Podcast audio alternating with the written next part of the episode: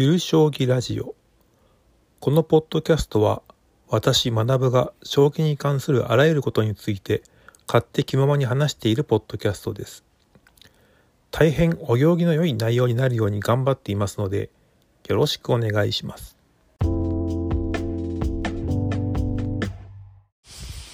はいそれでは第68回を始めたいと思います、えー、今回は将棋クエスト6段挑戦中についてお話ししようかと思います。まあ、将棋クエストご存知の方ご存知ない方いらっしゃると思いますがまああれですね。スマホのアプリ将棋対局アプリです、まあ、有名どころですと将棋ウォーズなんかがありますがあれはまああの鬼神と呼ばれる、え AI を使ったまあ、ズルができるので僕は好きじゃないんで基本的に将棋クエストで対局をやっています。で将棋クエストですが、えー、6段になるにはですね、7連勝かつレーティングが2200以上になれば、えー、6段になることができますと。でまあ現在私は5段です、えー、長考モードっていうのがあってそれではまあ6段は達成しているんですけれども、まあ、年を経て集中力が続かなかったために最近はもっぱら僕の5分モードで遊んでいます。で5分モードのレートですが今なんとなく調子が良くて最高レートを更新しまして今2158まで来ました。あと42あんまり点数計算よく分かってないんですけど確か同レベルのレートの方との勝敗だと4点。差が開けば開くほど点数が大きく、まあ、引かれますと、まあ、将棋クエストって将棋クラブ24と違って自動で相手がマッチングされるんですけれど、まあ、時間帯によるのかバランスを調整しているのか割と自分と同じレートというよりかは割と上もしくは割と下の方に当たることが多いような気がしてましてまあ分からないんですけどもまあ、上位の方と戦うとほぼ負けますからレートは下げられますし下位の方には当然実力者や日が浅くてレートと実力が見合ってない人なんかがいてそんな方に当たると負けてしまって8点とか引かれてしまってダメージがでかいんですよね。まあ、それでまあ合わせて連続対局してさらに傷を深めてしまうっていう現象っていうのがまあよくある話なんですけれども。で現在自分のこのアカウントの勝敗を見ていますと、えー、3504勝2467敗18分け、えー、勝率は5割8分6厘、えー、大体そうですね。全体6000曲指してて、まあ、1曲あたり5分だとしても約500時間。まあ、20日間ぶっ続けて指しているっていうことになりますね。これが多いのか少ないのかは人によるのでしょうか。えー、今年から2100台に到達しまして以降その辺りをうろうしていました、まあ、調子が悪いと1900台まで戻ったりして、まあ、その原因をいろいろと考えていたんですけれども基本的に負けるパターンの半分というかまあ大半かなは時間切れ負けです。おそらく優勢の局面での切れ負けがほとんどです。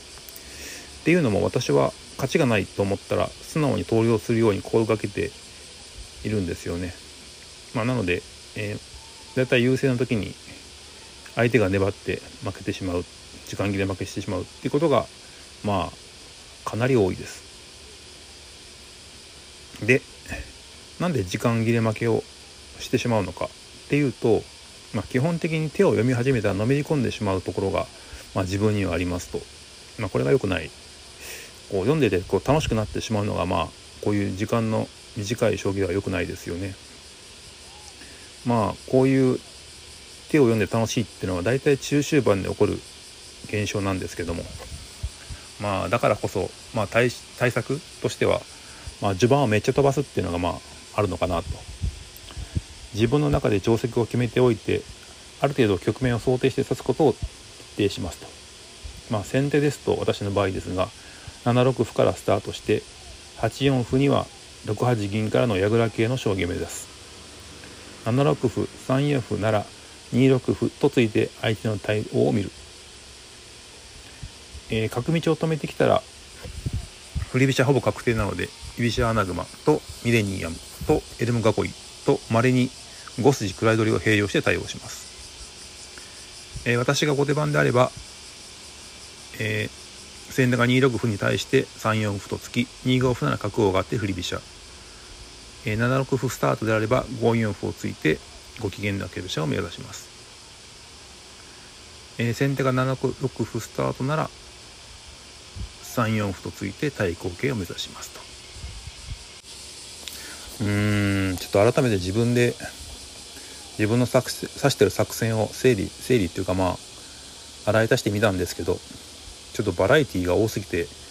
良くない気がしてきました。居飛車振り飛車何でも指してるんですよね。そりゃ勝率安定しないわけですよね。近頃先手後手に関係なくいきなり5筋をついてくる相手が多くて、まあ、そういう時は私も中飛車好きなので相中飛車にし後にお互い2筋8筋に振り直して頭から殴り合うもしくは桂馬を飛んで端から殺到する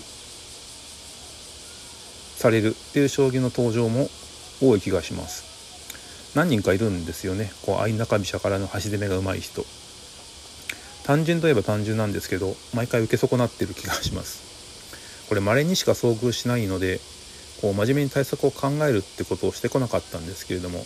ちょっと少し掘り下げておいた方がいいのかなという気はしてますね。えー、時間切れに負けに関しては自宅の w i f i の接続状況が悪いというのもあるかもしれないです。まあ、ハード的な問題はまあしゃあないとは思うんですけれども、えー、将棋の中身に関して言えば、まあ、積む積まないの判断とか攻めるべきか受けるべきかの形成判断を鍛えるためにまあ最近ではもっぱら講談社の対局の観戦をしていました。まあ、当然ながら講談社、まあ、6段以上の方々の将棋は持ち時間が短くても狙いのある手を組み立てて、まあ、攻めていきますし受けるべきタイミング攻めるべき時期の見極めも的確で、まあ、観戦しながら一緒に手を読んで頭の中の将棋部分をまあ温めますと。まあ、時折講談社であっても負けたら接続切って去っていく人がいたりするのがなかなか微笑ましいですね。あとはずっと図の形を覚える身につけるということで名著としての高い金子隆の寄せの手筋168いろはを何度も繰り返して読みました。間違った問題にはページの角を折り何周も繰り返し読みました。最初の頃は角を折りすぎて妙に本が分厚くなりました。でまあ一応こんな感じで意識して取り組んだわけなんですけれども、